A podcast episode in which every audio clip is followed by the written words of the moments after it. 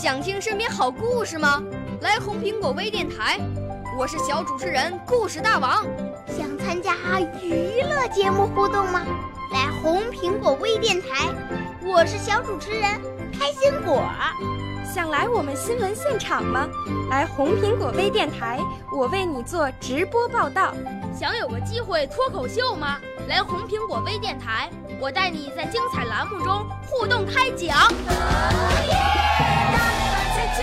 我们的语言魅力在这里提升，我们的儿时梦想从这里起航。大家一起喜羊羊。少年儿童主持人，红苹果微电台现在开始广播。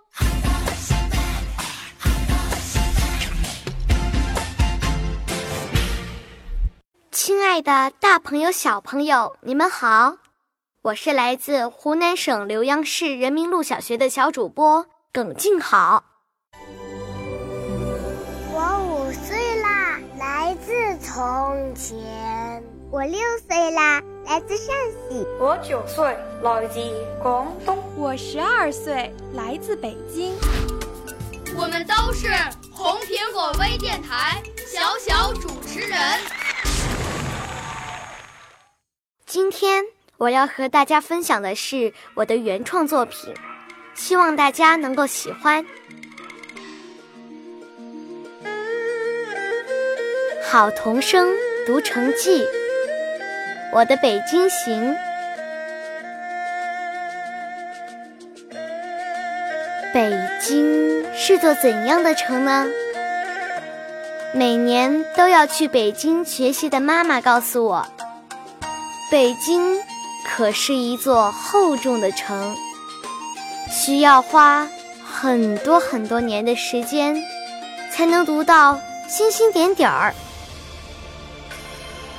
对于十岁的我来说，北京是个神秘又遥远的梦。每当提起北京，我就会想起庄严神圣的天安门，想起世界闻名的北京烤鸭，想起情意浓浓的四合院儿，想起蜿蜒雄伟的万里长城，想起历史悠久的故宫。北京，这个让我魂牵梦绕的地方。这次我终于有机会见到了，因为我作为入选全国五十强的中华好童声，要去北京参加颁奖典礼，参加录制百篇经典作品的活动。中华好童声活动是由文化部中华儿童文化促进会语言艺术专业委员会学术指导，由北京人民广播电台影视培训中心和首都博物馆联合主办的。妈妈说，这个活动可是非常严谨和公正的，不像那些泛滥的商业赛事，交了点钱，折腾一圈就忽悠完了。每个环节都体现着主办方对我们孩子的关怀和指引，就像杜明老师说的一样，希望带给我们更多的是对艺术的理解和思考，让文化在我们小小的心灵里生根发芽。能够成为中华好童声五十分之一的我，自然是。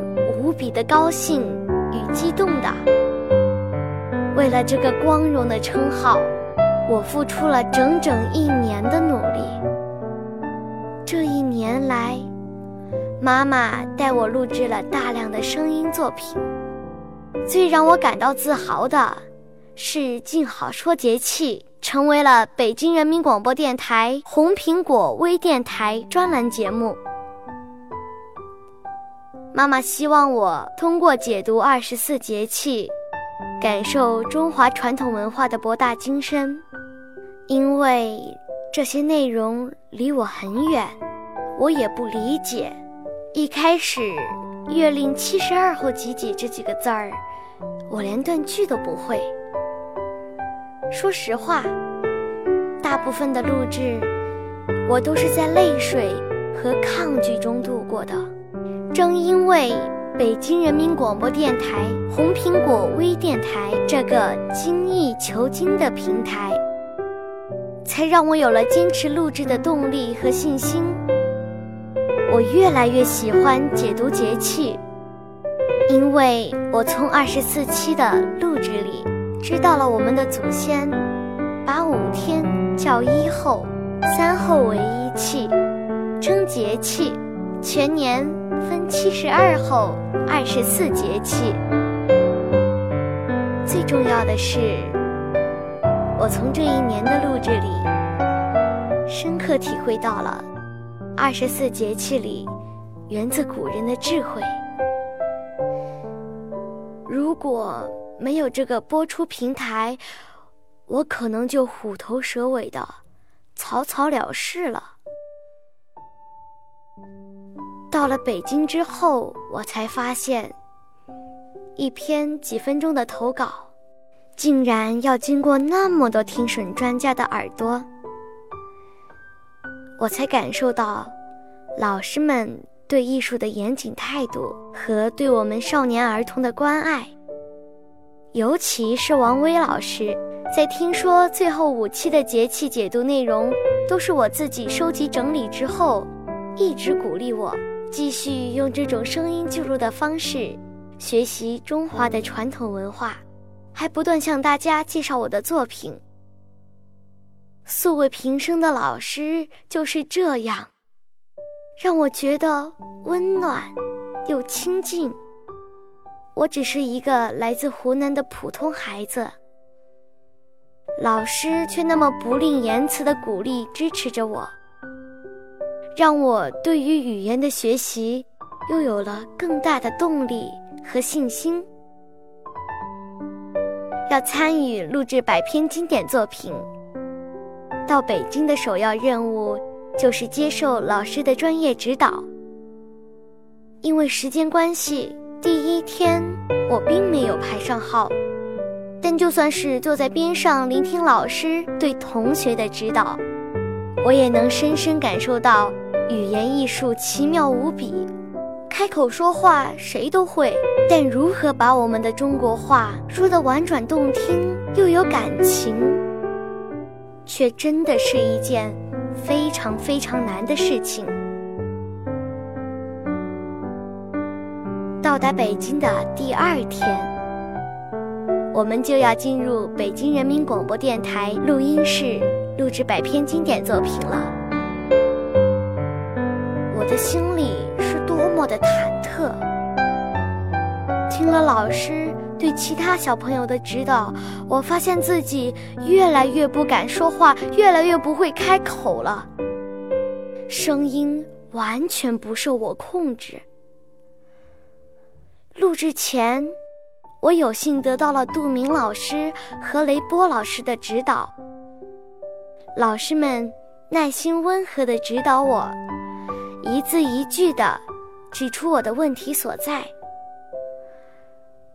我录制的现代作品是《桥》节选。怎么让声音有画面感？对于我来说是件很抽象的事情，简直就是一件不可能完成的任务呀！但是。经过二位老师的专业指点，在录制的时候居然很顺利，全程只摁了两次机。第一次太紧张，忘了说自我介绍；第二次是将“老汉似乎要喊什么”念成了“老汉似乎要喊什么”。在季燕老师的指正下，我知道了“什么”这个词的发音。从早上八点就坐在机房的老师，坐在我旁边，一点儿都没有疲倦的痕迹。我能够清晰地感受到他的情绪也在跟着我的声音变化。录制完后，他笑着向我竖起了大拇指。这对我是一个莫大的鼓励。一个小小的作品，得到了那么多老师的助力。看来，没有哪个人的成功是偶然的。王维老师在指导我读古诗《枫桥夜泊》后，我竟然能从二十八个字里知道什么是近景，什么是远景，还能表达出动静结合的画面感。这是我在以往的朗读中从来没有思考过的。原来古诗还可以用声音诠释的这么生动形象。在组织方的精心安排下，等待录音的空暇时间，我们分组参观了北京人民广播电台。这是成立于一九四九年二月二日，位于东长安县的建国门外南侧的拥有独立发射机构的国有广播电台。一进门就能看到威武的武警守护着这个单位。这可不是一般人能随意出境的。如果不是参加这次活动，我可能永远都来不了这里。我们安静有序的排队参观电台直播间，我看到了承担着不同任务的直播间，有体育广播。故事广播、城市广播、文艺广播、音乐广播，每个直播间都色彩鲜明，各具特色。这些直播间也有着共同之处，那就是每个房间都会有直播台，直播台上放着专业的麦克风、控制电脑。直播间旁还有专门的调音室。原来，那些神秘又美好的声音，就是从这儿传出来的呀。坐在直播台边，我就是那个神气的小主播。可是那一刻，我又感到自己要学的东西实在太多了。要成为这里真正的一员，是件多么艰难的事啊！需要我不断的增长知识、学习技能，朝着播音员的方向努力前进。晚上，我们跟着团队一起前往中国儿童剧院。中国儿童剧院就像一座神奇的城堡。地处王府井商业繁华地段，是文化部唯一的直属国家级儿童剧场。走进这座神奇的城堡，就好像走进了梦一样的童话世界，可有意思了。从远处看，城堡的主楼就像一只方方正正的青蛙。两边的门楼窗户像青蛙的眼睛，连着青蛙眼睛的弧线像青蛙的大嘴巴，嘴巴下面写着“中国儿童剧院”六个大字儿，大字儿下面就是变化多端的彩虹肚子了。我们观看的是童话音乐剧。卖火柴的小女孩，衣衫褴褛的小女孩，在冰天雪地的冬夜，随着奶奶一起去了天堂。看到这里，滚烫的眼泪顺着我的脸颊奔涌而下。我们的祖国妈妈温暖。而强大，在寒冷的冬天，我不用穿着单薄的破衣服，在大街上卖火柴，不用看着别人家的厨房挨饿，不会因为衣衫褴褛而被别人嘲笑欺负。生活在祖国妈妈温暖的怀抱里，我就是一个幸福的娃。第三天，我们去了首都博物馆。首都博物馆简称首博，位于北京长安街西延长线上白云路的西侧，复兴门外大街十六号，是北京地区大型综合性博物馆，属中国省级综合性博物馆。在首博的这一天，是整个活动最激动人心的一天，因为在这一天。会有中华好童声、少年儿童经典诵读、优秀人才展示活动的颁奖典礼。最重要的是，我们可以跟老艺术家同台演出，感受最有文化底蕴的语言表演形式。经过一上午紧张的排练，一点的时候，我们的闪送闪亮登场了。我们的精彩节目出其不意地出现在了博物馆的每个角落，引来了很多游客的驻足观望和拍照留念。我们组表演古诗连诵时，我一点儿也不紧张，我面带着微笑朗诵着老师们精心指点过的诗句。那一刻，最美好的童声，在首都博物馆里。回荡。三点时，让我期待已久的颁奖典礼终于开始了。当敬爱的红云老师念到我的名字时，我像只欢乐的小兔子，小跑着到了台上。小小的奖杯在我手中是那么沉重。这小小的荣誉背后，藏着那么多人的付出。在那个光荣灿烂的领奖台上，我和其他二十四个孩子一起，幸运地与刘继红老师、红云老师同台朗诵了阿紫老师写的诗歌《读中国》。刘继红老师和红云老师。都是了不起的名人大师。虽然他们光芒耀眼，却一点儿都没有名人的架子，不耍大牌，非常谦和亲切。原来真正有内涵的人从不炫耀，这才是德艺双馨的艺术家呀。台上两位老师热情洋溢的演绎和引导着我们，一起朗读。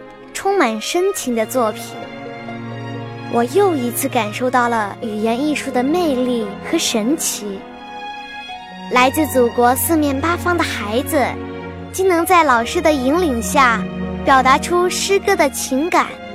当我读到最后一段“我爱你，中国”的时候，真是发自肺腑的骄傲和自豪。我骄傲。我是中国的娃，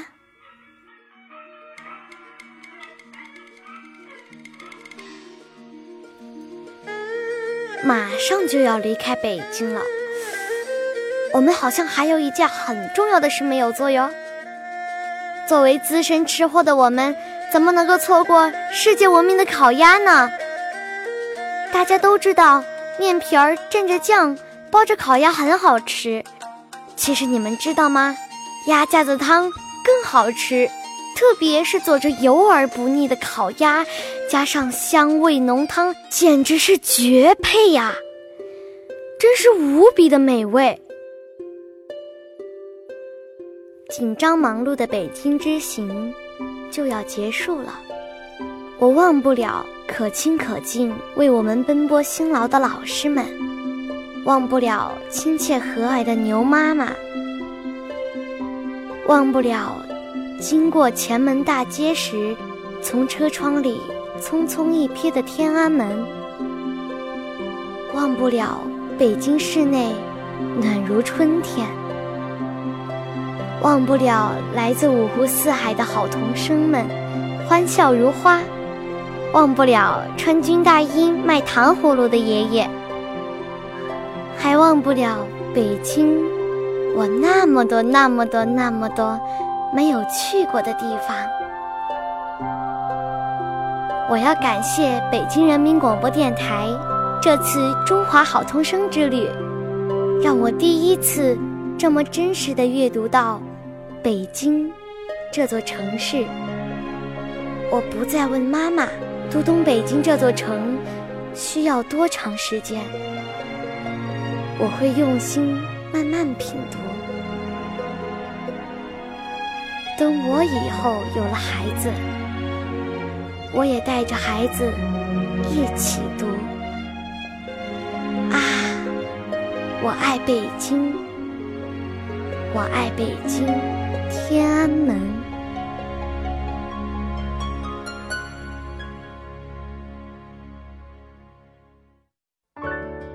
少年儿童主持人，红苹果微电台由北京电台培训中心荣誉出品，微信公众号：北京电台培训中心。